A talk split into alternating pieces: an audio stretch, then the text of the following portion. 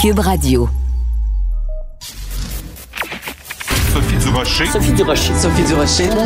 Mon nom est Sophie Durocher. Sophie Durocher. Des opinions éclairantes qui font la différence. Cube Radio. Bonjour tout le monde, bon vendredi. Aujourd'hui, on est le 15 octobre. Demain, le 16 octobre, ça fera exactement un an que Samuel Paty, ce professeur d'histoire français, est mort. Il a été poignardé puis égorgé par un terroriste islamiste. Pourquoi?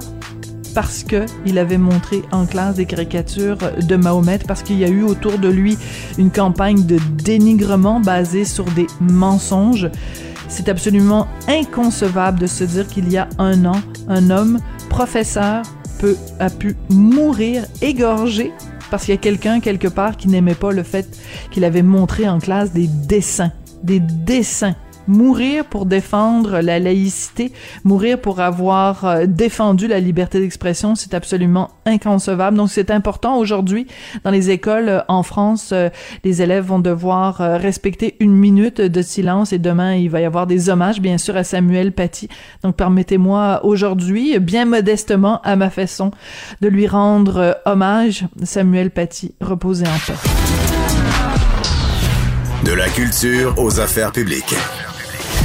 Vous écoutez Sophie Durocher. Cube Radio. Vous le connaissez comme styliste designer, animateur télé. Euh, il a même été chroniqueur à mon émission. Jean Héroldi, qui est maintenant candidat pour Ensemble Montréal dans le district Champlain-L'Île des Sœurs. En pleine campagne électorale au municipal, on avait le goût de lui jaser. Jean Héroldi, bonjour. Bonjour Sophie, ça va bien? Ben moi, ça va très bien. Première question, Jean. Aimes-tu ça, la politique municipale? Ben, sais-tu quoi, Sophie? Moi, ce qui me faisait le plus peur, parce que tu sais, quand on te rencontre, au début, on t'explique pas tout ce que tu vas devoir faire pendant la campagne électorale. Euh, ça a l'air bien facile, puis bien le fun, mais finalement, je, trouve plaisir, et à, ma grande surprise, à faire du porte-à-porte. Ah oui? Parce que, ouais, puis c'était la partie que je me disais, bah, d'aller cogner chez les gens. Moi, j'aime mieux que le monde vienne cogner chez nous que de cogner ailleurs. Et là, euh, en, cognant, dans, dans, en faisant mon porte-à-porte, euh, j'ai beaucoup de plaisir de rencontrer les gens puis de voir aussi ce qu'ils aiment, ce qu'ils aiment moins, euh, ce qu'il y a à changer.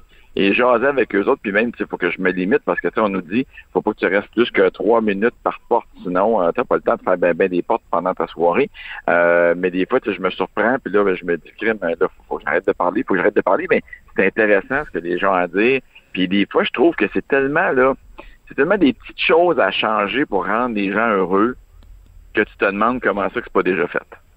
Ah oui, à ce point-là. Euh, donc, euh, tu fais du porte-à-porte. Évidemment, toi, tu as l'avantage quand même que les gens te connaissent euh, la plupart du temps, alors que le citoyen lambda, le candidat lambda, ben lui, il arrive, puis il faut qu'il explique qui il est. Toi, les gens te, te connaissent. Est-ce que ça t'est utile ou ça te nuit dans certains cas? Euh, assurément, ça m'est utile parce que je pense que j'ai une, belle image, puis euh, une bonne image. Et l'affaire qui m'aide le plus, Sophie, c'est pas l'effet que j'ai fait de la télé puis tout ça, parce que, tu sais, à l'île des Sœurs ici, puis Verdun, moi, je suis tellement impliqué au niveau des écoles. Ça fait sept ans que je suis, euh, je suis sur la fondation des écoles de l'île des Sœurs. Je suis maintenant le porte-parole de la fondation, même si j'ai plus d'enfants à l'école. Donc, je suis beaucoup impliqué, tu sais. Moi, là, d'aller couvrir des livres à la bibliothèque, d'aller euh, organiser des défilés, des concerts, de passer le bon Noël pendant le concert. Ça fait sept ans que je fais ça. Fait que beaucoup de gens, parce que tu sais, à l'île des Sœurs, il y a quand même beaucoup de gens qui ne parlent pas vraiment français, euh, même d'autres qui ne parlent pas vraiment anglais. Mais ces gens-là me disent tout. Oui, on, te reconnaît, on, te reconnaît de l'école. Donc ça, je trouve ah que c'est encore plus fun parce que ils te reconnaissent de l'école, mais pas de la télé. Ah, c'est intéressant. Oui. Pas du hmm. tout. Fait que ça, je trouve ça le fun. Puis on sait que tu es impliqué, on sait que tu vas être là.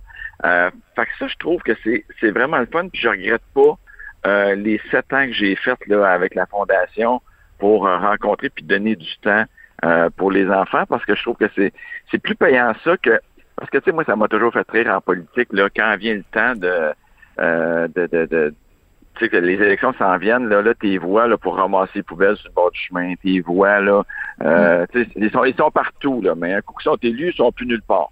Euh, et tu sais, à l'île des Sœurs, même, je me rappelle, au mois d'avril, il y avait une collecte de poubelles où euh, je suis allé, tu sais, je les ai appelés, je les avais sais, ça finit à quelle heure, puis euh, est-ce que je peux y aller? Puis finalement, ça n'avait pas marché, mais je voulais y aller. Euh, et là, ben, il y en a eu une, il y a deux semaines, ben là, tout le monde de tous les partis politiques étaient tout là. tout, le monde tout le monde avait leur sac noir, puis c'était donc le fun de ramasser des poubelles. Mais je me suis dit, tu sais, que moi, en tant que nouveau politicien, même si j'aime pas tellement le mot, là, mais dans le fond, c'est de faire ce que je faisais déjà. Tu sais, je comprends. Vis-à-vis des gens, je trouve que c'est moins hypocrite. Oui, alors euh, écoute, euh, donc Jean, on se connaît, puis on est amis, et t'as déjà été chroniqueur à cette émission et tout. Donc, mais aujourd'hui, c'est c'est c'est quand même le candidat politique que je reçois. Donc, j'ai pas le choix de, de, te poser des questions peut-être plus difficiles, comme par exemple ta relation avec les médias. T'as donné une entrevue à, nos collègues de Nouveau, donc euh, la, la, station de télévision.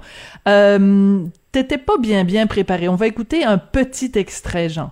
Sincèrement, je suis pas, je suis pas équipé. Si vous pensez faire une entrevue avec moi ce soir pour savoir ce que je veux faire, ce que je veux faire, on n'est pas là. On s'en reparlera dans peut-être dans deux mois, dans, dans trois mois, pour vraiment voir c'est quoi sur la plateforme également de M. Coder, qu'est-ce qui va se passer. Ça va me faire plaisir d'être porte-voix quand je saurai quoi dire et quand je saurai euh, exactement ce que la plateforme propose. Vous comprenez? Mais pour l'instant, je, je, je, suis pas là. Je, je commence. Je suis un petit nouveau. J'arrive en politique. OK. Jean, euh, t'étais pas préparé pour cette entrevue-là? Mais en fait, j'étais préparé pour l'entrevue qu'on m'avait suggérée parce que j'ai posé des questions pour demander de quoi on va parler dans cette fameuse entrevue-là. Et euh, c'était pas le, le, c'est pas euh, ces questions-là qu'on devait me poser. Alors c'est pour ça que j'ai accepté l'entrevue parce que sinon je n'aurais pas accepté. Et le journaliste euh, martelait toujours sur les mêmes questions. Et je suis un gars en politique, mais je suis pas un menteur. J'inventerai pas des choses. Donc moi, là, quand tu sais, Sophie, quand tu rentres en politique, c'est pas. Puis je te dirais pas qu'aujourd'hui je connais euh, tout ce qui se passe au niveau politique. Par contre, je suis bien entouré. J'ai euh, le, entre autres Antoine Richard qui se présente à Verdun, qui connaît les dossiers de A à Z, que j'appelle constamment pour lui demander, pour lui poser des questions. Je suis là pour apprendre. Je, je suis pas, un gars d'expérience, mais je suis un gars de terrain. Je suis un gars d'écoute. Et sincèrement, je pense qu'au final, euh, puis, tu sais, si tu me rappelles, Sophie, tu sais ce que c'est la politique après plusieurs années, après plusieurs mois on apprend déjà dans les, dans les derniers euh, trois mois, j'ai appris énormément de choses, même sur ma ville que je connaissais pas. Euh, mais c'est ça, cette entrevue-là, à nouveau, c'était pas ça qui était, euh, c'était vraiment pas ça qui était, c'était un peu, un peu sournois comme entrevue. D'accord. Jean, euh, tu viens de parler toi-même de euh, Antoine Richard, donc euh, tu me permettras évidemment de souligner ce que notre bureau d'enquête du Journal de Montréal, Journal de Québec a, sorti comme histoire mercredi matin. Donc, le journal a révélé qu'Antoine Richard, qui se présente dans Verdun pour le parti Ensemble Montréal, avait réalisé des profits de 471 000 dollars en faisant deux reventes rapides de logements, communément appelées des flips, en 2019 et en 2020. Toi, euh, tu as maintenant ton, euh, ton papier de courtier immobilier. Euh, qu'est-ce que tu penses de ça, quelqu'un qui fait euh, des, des flips et qui les fait de la façon dont M. Richard euh, les a fait? Parce que il y a une partie de ce qu'il a fait qui est euh, jugé interdit par l'OACIQ. Qui n'est pas suggéré, qui n'est pas interdit, Sophie, parce que... Non, non, mais il y a des parties qui sont interdites. Notre bureau d'enquête ben, a vérifié, il y a des ben, parties de ce qu'il a fait qui sont interdits, Jean. moi, ce que je te réponds, c'est que si c'est interdit, il y aurait un rapport de l'OACQ. L'OACQ est là pour protéger les clients et non pas les courtiers.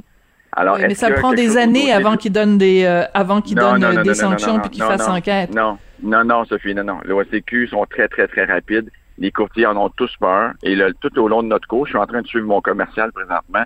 Ils nous font tellement peur avec l'OACQ ils sont très, euh, ils sont là. Ça prend pas des années avant, avant qu'ils reviennent. S'il y a un dossier qui ne fonctionne pas, inquiète-toi pas, euh, ils sont là pour ça.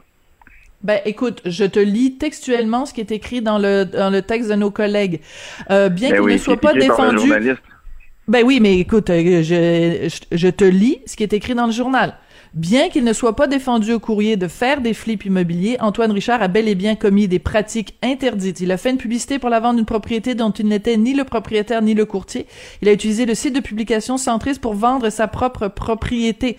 Euh, donc, le parti de, de M. Coder, le parti pour lequel tu te présentes, on dit, ben nous, euh, on, on, il, a, il a maintenu euh, son candidat, il a maintenu donc la candidature d'Antoine Richard en disant, ben nous, on s'en remet à l'OA-CQ. Moi, ce que je veux savoir aujourd'hui, Jean, d'accord. tu nous dis, tu nous as dit tout à l'heure que tu as eu plusieurs discussions, que tu parles régulièrement avec Monsieur Richard. Est-ce que tu as soulevé ces points-là avec lui? Tout à fait, tout à fait. Puis euh, moi, son explication, euh, ça, ça, ça faisait mon affaire. Il y a eu des avis de divulgation qu'on ne parle pas dans l'article. Il y a eu plein de choses qui ne sont pas présentes dans l'article du journaliste. Et moi, comme je te dis, Sophie, l'OACQ, euh, vérifier, vérifier auprès de eux. Mais euh, s'il y a des plaintes, euh, je ne pense pas. Et c'est vraiment la police de l'immobilier, c'est l'OACQ. Donc moi, je me réfère à eux. Qu'est-ce que tu penses de ça, toi, des flips? Mais écoute, Sophie, euh, les gens là, sont, sont, sont, sont, sont en affaires. Euh, Il y a plein de gens qui font des flips. C'est pas que, que des gens en politique. Je veux dire, si moi j'ai la chance d'acheter une maison puis euh, de, de la rénover puis que trois ans après je revends ma maison puis je fais du profit, est-ce que c'est mal? Non, mais c'est Je pas le flip, c'est pas juste le flip en tant que tel qui est euh, problématique, c'est le fait, c'est la façon dont, dont, dont c'est fait qui est pas. Il y a eu un manque de transparence quand même par rapport euh, à, à la propriété euh, qu'il a achetée et aussi, euh, je, je te cite le regroupement des comités logements et associations de locataires du Québec qui disent ben à force de faire des flips là, à force de faire de la spéculation, comment on va faire nous le citoyen ordinaire pour arriver à se payer une propriété? Donc qu'est-ce que tu Je réponds toi à quelqu'un quand tu fais du porte-à-porte, il doit y en avoir des gens qui disent on a de la difficulté à se loger monsieur Héroldi? Oui, mais Sophie, est-ce que la différence entre, mettons, la, la mairesse Valérie Plante qui a acheté un simplex puis qui l'a réduit en triplex pour avoir des espaces plus grands, c'est quoi la différence? Tu sais, mettons, là, t'achètes une maison, t'achètes deux maisons, t'en fais une avec. Tu sais, je veux dire, c'est des, c'est des choix à un moment donné. Et, et je suis d'accord que ça en prend des logements pour tout le monde. Mais en même temps, c'est la loi du marché aussi. Oui, mais Valérie Plante n'est pas courtière immobilière là, ce qu'on Ben, reproche à Antoine Richard. non, mais, cour- non, mais, non, mais ça change rien. Courtier ou pas courtier, ça change absolument rien. Qu'est-ce que le courtier vient changer là-dedans? Si le client qui a vendu est d'accord de vendre, là, puis à ce que je cherche dans le cas d'Antoine Richard, la personne qui a, qui a vendu euh, l'appartement à M. Richard est très content du prix qu'il a vendu à M. Richard. Il n'y a eu aucune plainte de ce côté-là. là. Est-ce que quelqu'un s'est plaint de ce côté-là? Donc, ce que je comprends, c'est que toi, t'as été, euh, donc t'as lu le journal, euh, comme tout le monde, mercredi. Tu en as parlé avec Antoine Richard depuis, et les explications que te fournit Antoine Richard, toi, comme candidat pour euh, l'é- l'équipe Coder, ça te satisfait. C'est ce que je comprends, Jean? Tout à fait. Tout à fait. Parfait.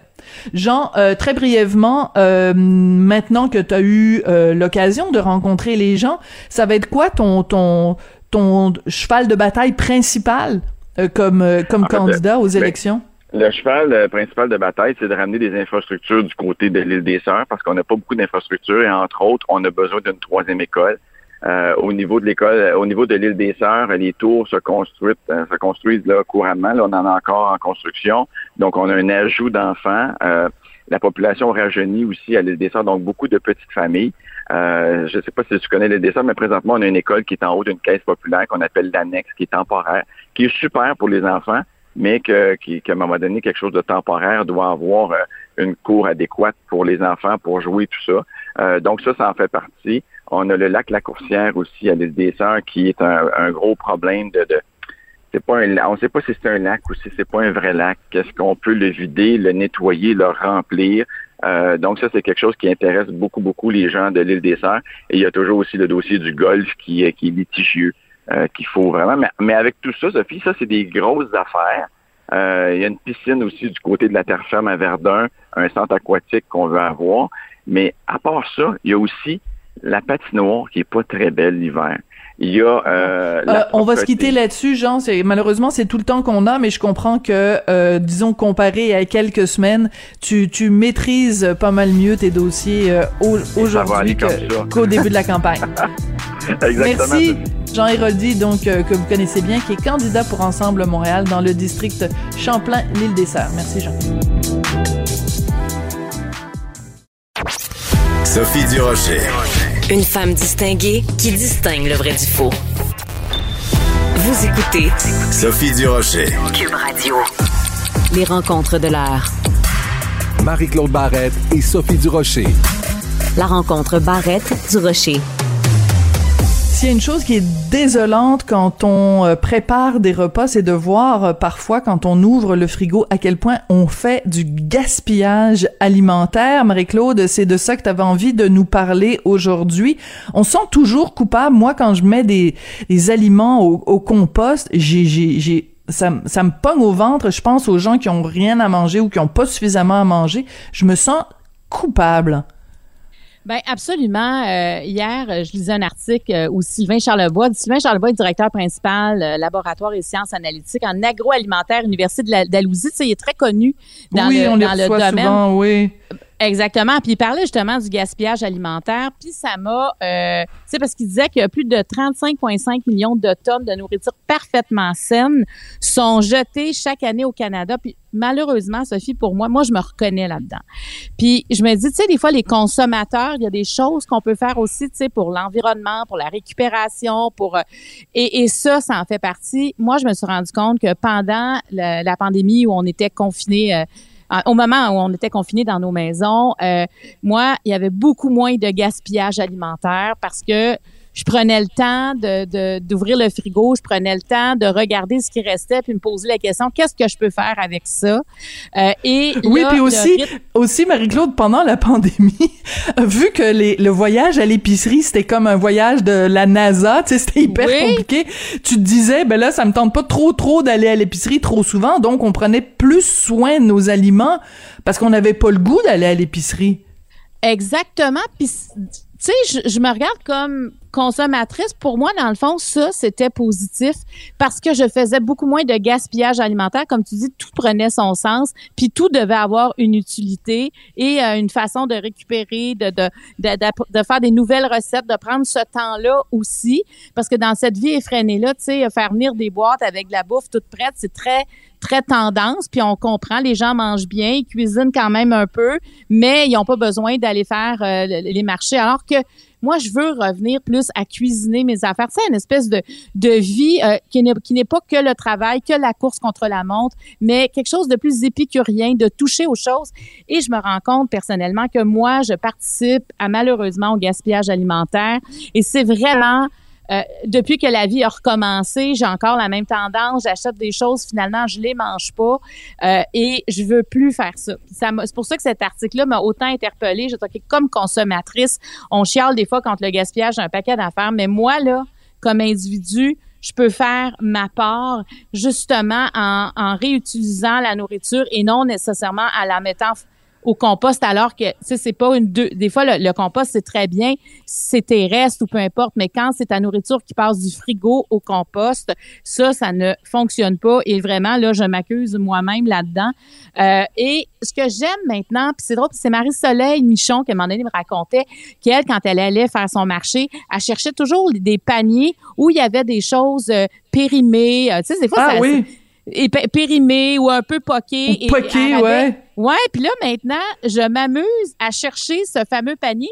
Et justement, Sylvain Charlebois il dit dans l'article, avant ce- ces paniers-là, il les cachait où il y avait moins de lumière dans le fond des, des supermarchés. C'était comme la honte d'aller fouiller là-dedans. Puis il dit maintenant, c'est tendance. Puis même à Vancouver, à Toronto, il y a des commerces de, pro- de vraiment tous les produits défraîchis et tu donnes ce que ça vaut pour toi, cet aliment-là, et ces fonds-là vont à des fondations pour nourrir d'autres personnes. Alors, Vive ça, les moches. intéressant. Ben, vive, Vive les moches. les oui. moches. Oui, Ben oui. exactement, parce qu'il faut comme s'arrêter. Ça n'a pas de bon sens qu'on jette 35,5 millions de bonnes nourritures, tu sais. Ah, c'est, écoute, le chiffre fait vraiment euh, donne froid dans le dos. Écoute, euh, j'ai envie de t'entendre aussi sur euh, les jeunes. Moi, je regarde par exemple mon fils, puis encore une fois, je, fais comme toi, je m'accuse de, je m'accuse de pas avoir assez sensibilisé mon fils à ça. Mais tu sais, lui, quand il y a cinq pommes dans le sur le, le comptoir de cuisine, puis il y en a une avec elle- un- une petite poque de rien du tout, ben il va pas la manger.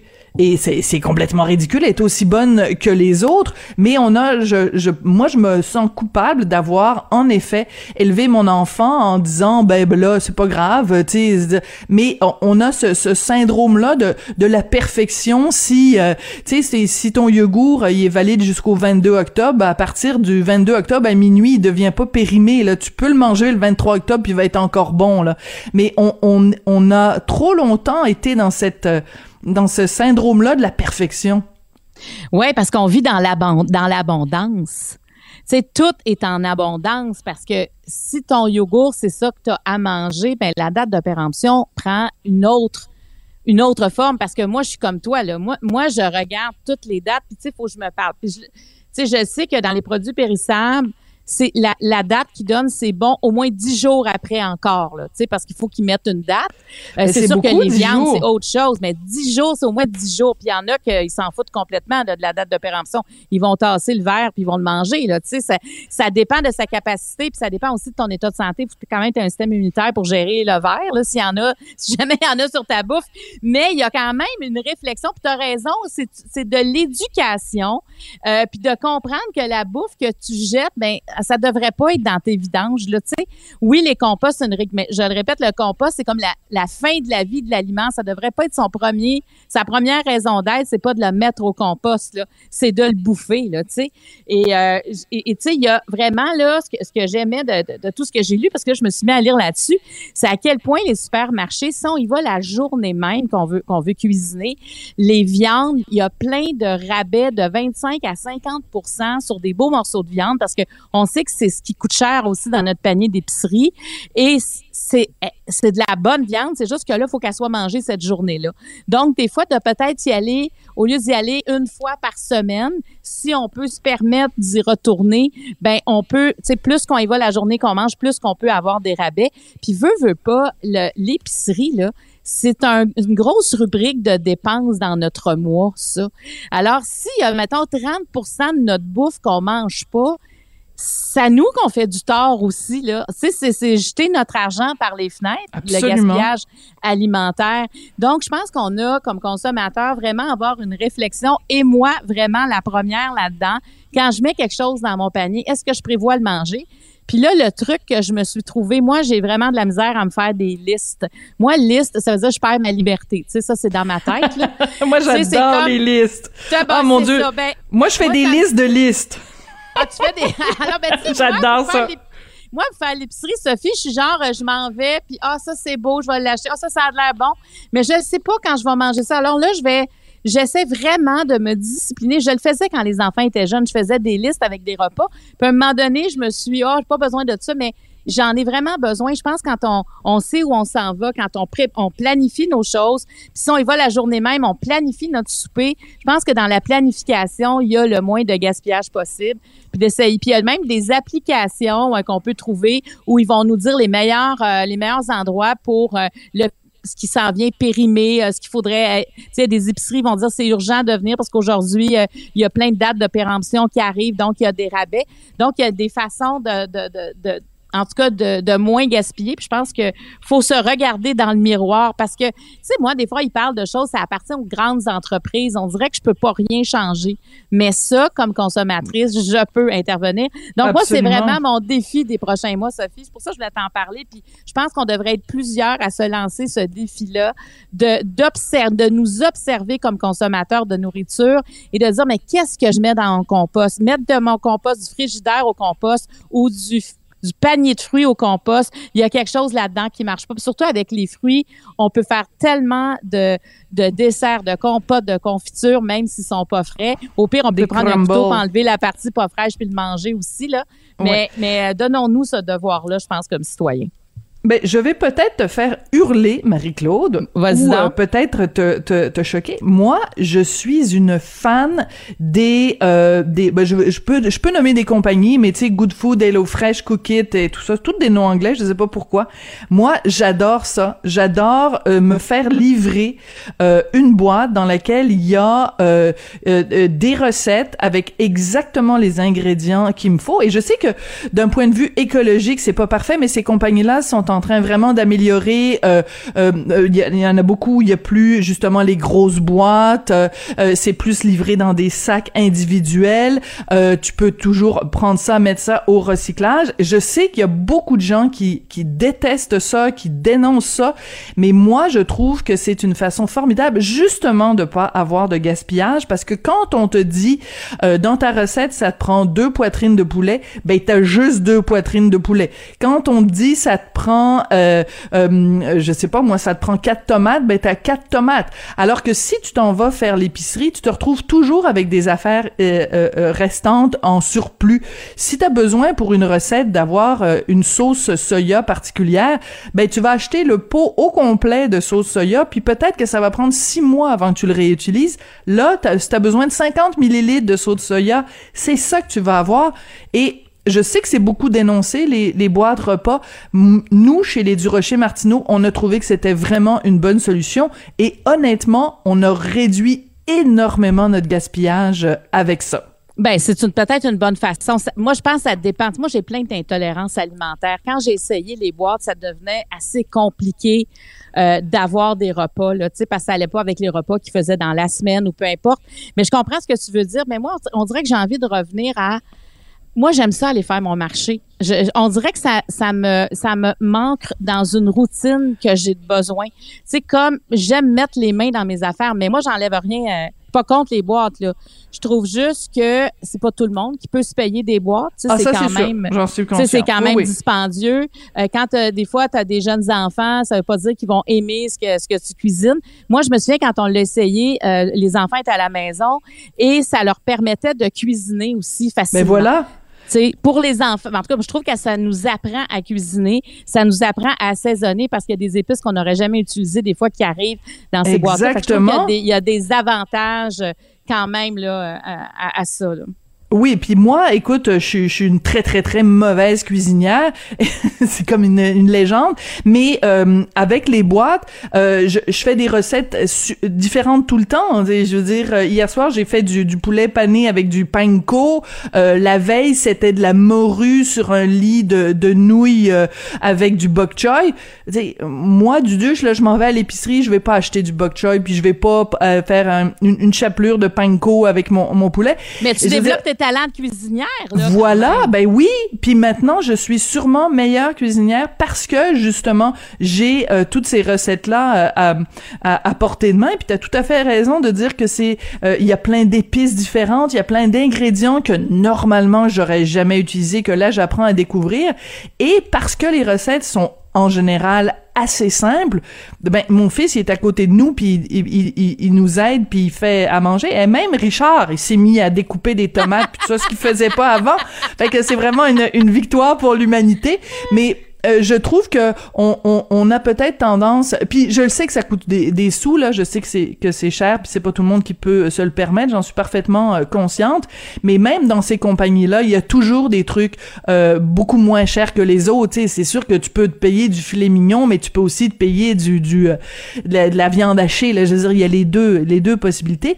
Et ce que j'ai remarqué avec le temps parce que ça fait quand même longtemps qu'on qu'on utilise ça il y a de plus en plus de plats végétariens, il y a même des plats vegan et tout. Donc on, il y a des plats euh, euh, sans gluten, tu sais vraiment ils sont ils sont adaptés au marché.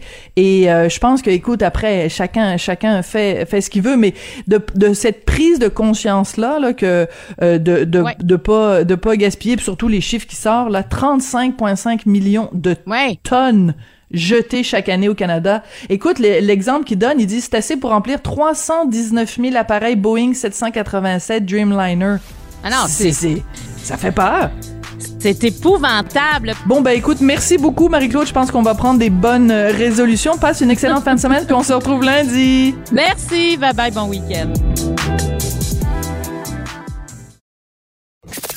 Avertissement. Cette émission peut provoquer des débats et des prises de position pas comme les autres. Vous écoutez Sophie Durocher.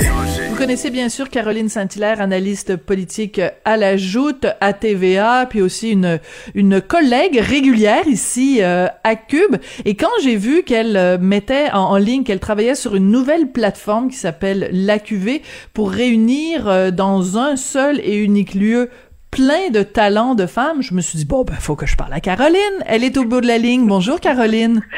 Bonjour, Sophie. J'espérais que tu m'appelles. Écoute, j'aurais pas pu lancer ça sans parler à Sophie Durocher. Bon, arrête donc, arrête donc. euh, ça s'appelle la cuvée, donc au début, je me disais, bon, ben Caroline s'associe à quelque chose qui s'appelle la cuvée, on va boire du bon vin, peut-être que c'est un 2021, c'est un bon millésime. Mais ça a rien à voir avec le chardonnay ou le pinot noir. C'est quoi la cuvée, Caroline? Ben, en fait, la cuvée, c'est parti d'une intention que, Flavie Payette, Sophie Villeneuve et moi, on, se parlait depuis quelques temps, puis on se disait, à chaque fois qu'on voyait des nominations à gauche et à droite, euh, c'était souvent des hommes, on voyait pas beaucoup de femmes, puis on se disait, on était un peu désolé, puis on se disait qu'est-ce qu'on pourrait faire pour changer ça? Euh, puis dans mon parcours politique, Sophie, moi, chaque fois que j'incitais des femmes à se lancer en politique, je sentais toujours ce, fameux doute, cette hésitation de dire ah, oh, je suis pas sûre que je suis bonne, euh, t'es sûr que j'ai les compétences? Bon, ce fameux doute qui on dirait euh, est très très présent chez les femmes et à l'inverse des organisations politiques ou des entreprises qui disent, ben, on en veut des femmes, on les trouve pas. Alors, ce qu'on a décidé de faire, dans le fond, c'est créer une plateforme où les femmes vont pouvoir déposer leur candidature, mettre leur CV en ligne, dire leurs intérêts, et des entreprises, des organisations vont pouvoir aller sur cette plateforme-là, dire, ben voici, je cherche une femme, par exemple, euh, dans des compétences électroniques, communautaires, finances, comptabilité, peu importe, et pouvoir sélectionner ces femmes-là pour augmenter la présence des femmes sur les conseils d'administration. Donc, c'est une action positive. On arrête de chialer dans notre salon. On, propose des candidatures, c'est concret, et les femmes pourront plus dire ben, que qu'elles n'ont pas d'endroit. Elles vont pouvoir avoir un endroit, et les entreprises pourront pas dire ben, sont où les femmes? Il y, aura, il y aura une plateforme pour aller chercher ces femmes-là remplies de talent. OK, fait que c'est comme un Tinder.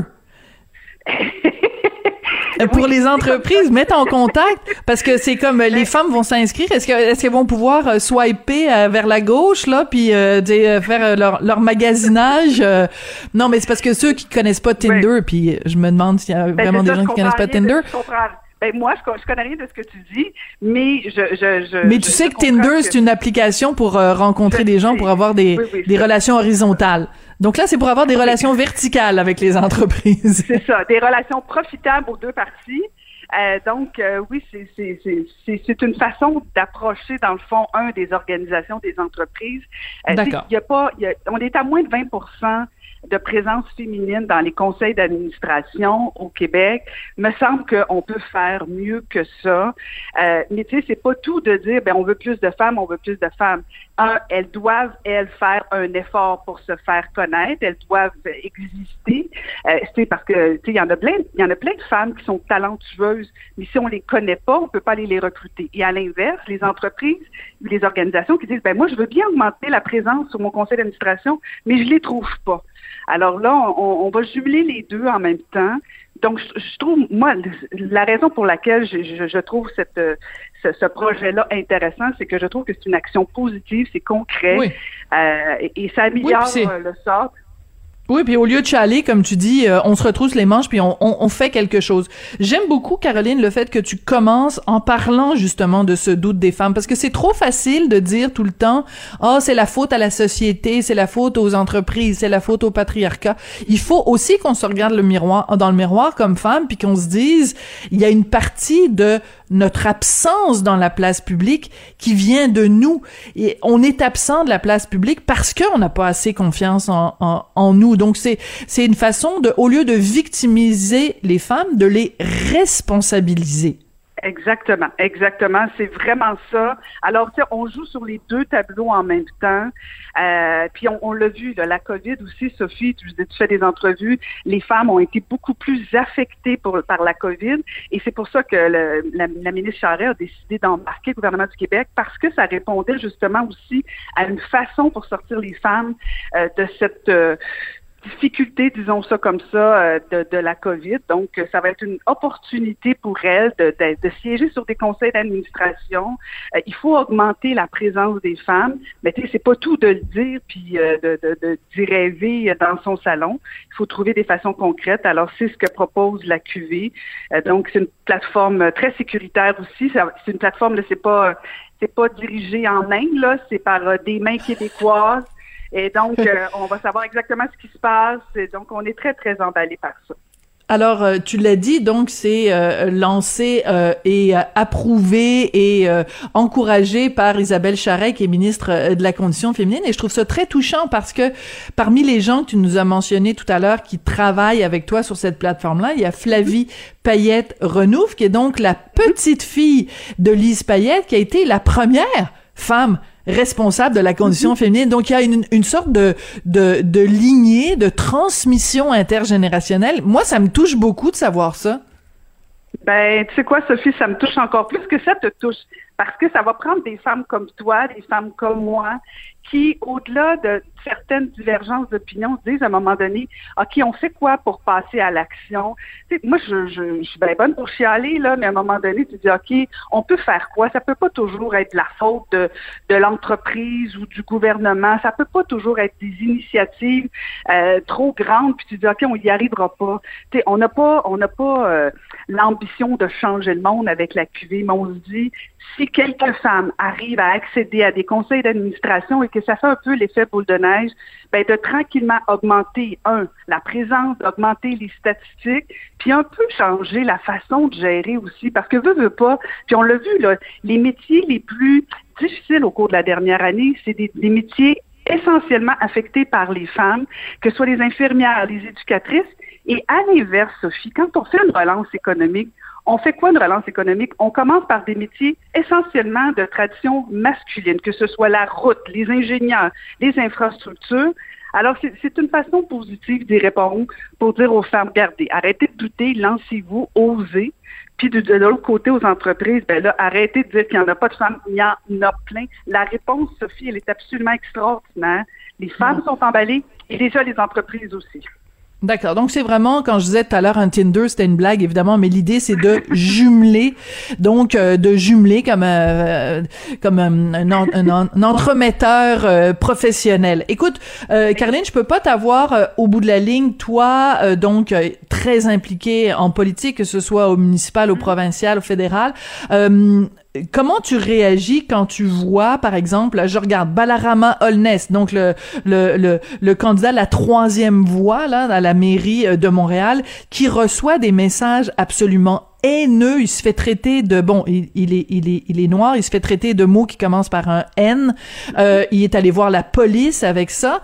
Euh, ça donne pas le goût à personne d'aller se lancer en politique municipale quand on reçoit des messages haineux comme ça? Absolument. C'est euh, non, c'est euh, c'est odieux.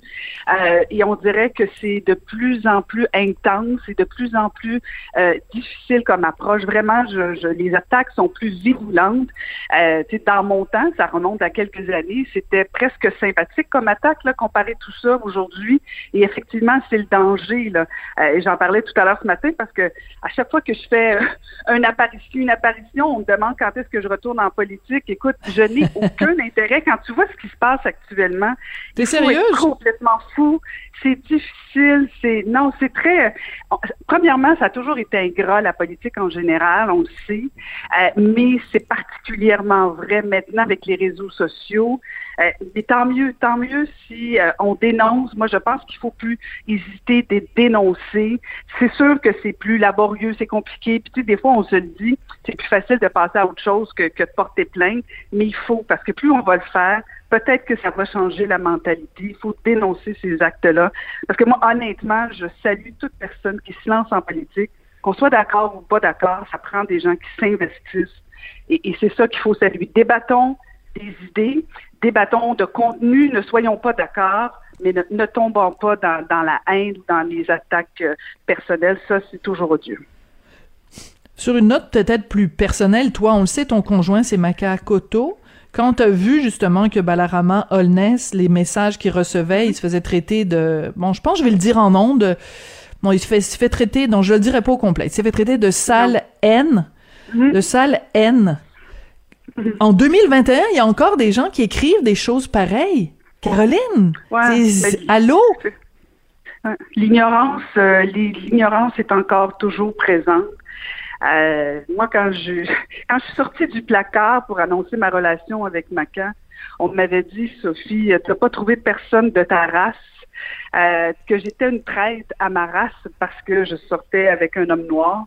Euh, et bon, ça fait plusieurs années, me diras-tu, mais quand même, en 2021, des gens ignorants, des gens incultes, il y en aura toujours.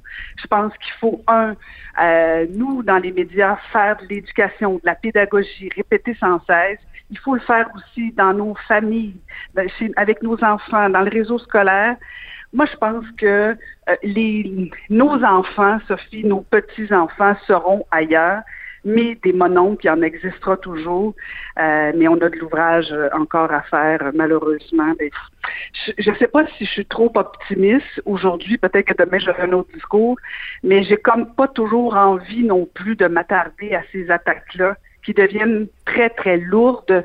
Puis en plus, moi, je, ne porte pas euh, le, je ne porte pas la couleur, donc je la vis par alliance, par amour. Mais euh, je, je, je compatis beaucoup et je serai toujours là pour dénoncer ce genre d'attaque-là. Bon, ben écoute, merci beaucoup, euh, Caroline. Félicitations pour ton projet euh, La QV.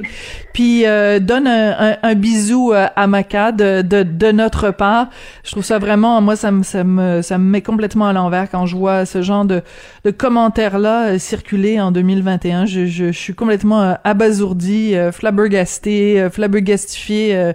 Mais en, c'est c'est absolument épouvantable. Mais donc, ben, bonne, bonne suite, puis bonne longue vie à, à la QV, puis espérons que les femmes vont arrêter de douter d'elles-mêmes. Merci beaucoup, Caroline. Merci, merci beaucoup, Sophie. À bientôt. Caroline Saint-Hilaire, oui, analyste politique à la joute à TVA, qui venait nous parler de cette nouvelle plateforme en ligne pour euh, jumeler des femmes et des entreprises, euh, pour qu'il y ait plus de femmes justement dans les conseils d'administration, puis euh, toutes sortes de, de postes aussi. Donc, euh, allez voir ça, la QV.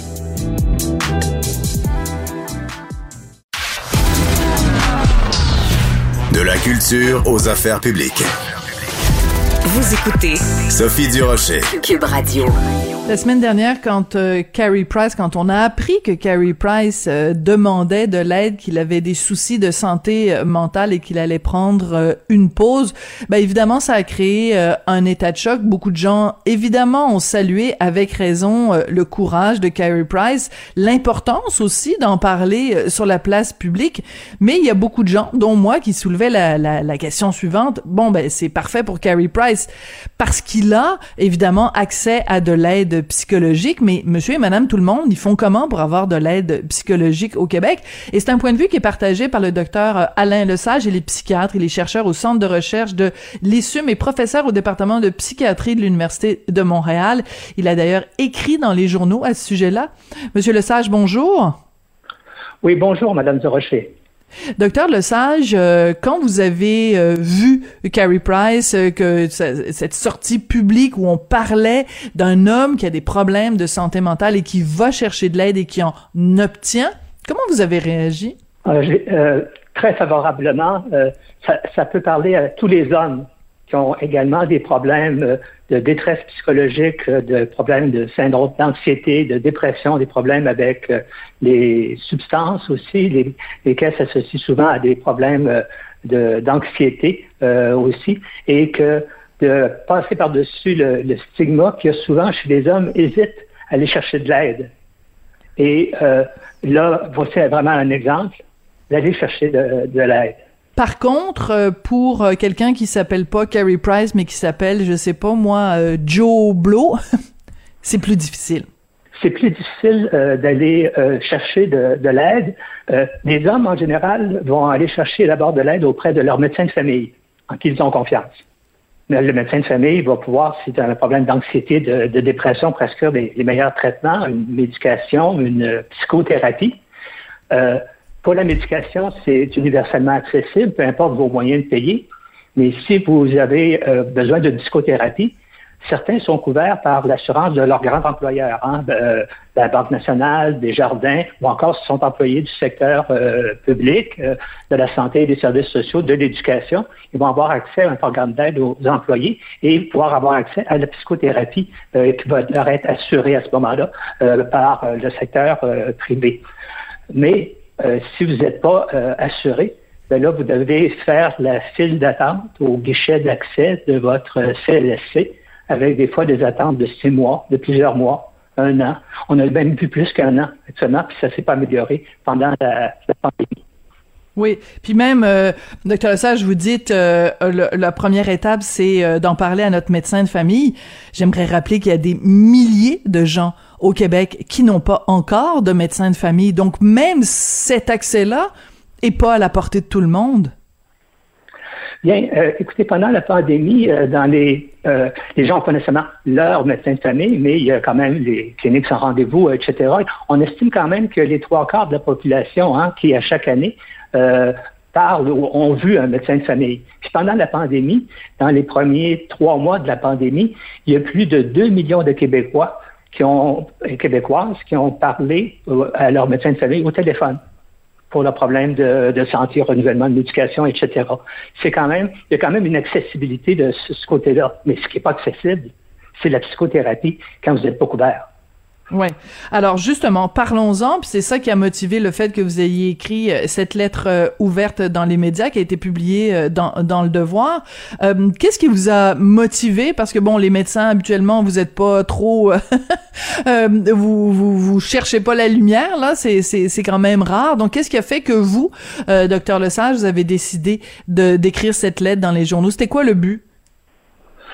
Euh, depuis au moins une, 10 euh, à 15 ans avec euh, des collègues également psychologues, avec des organisations de, de, personnes avec troubles d'anxiété, de dépression comme Revivre, euh, Disorder Society of Canada.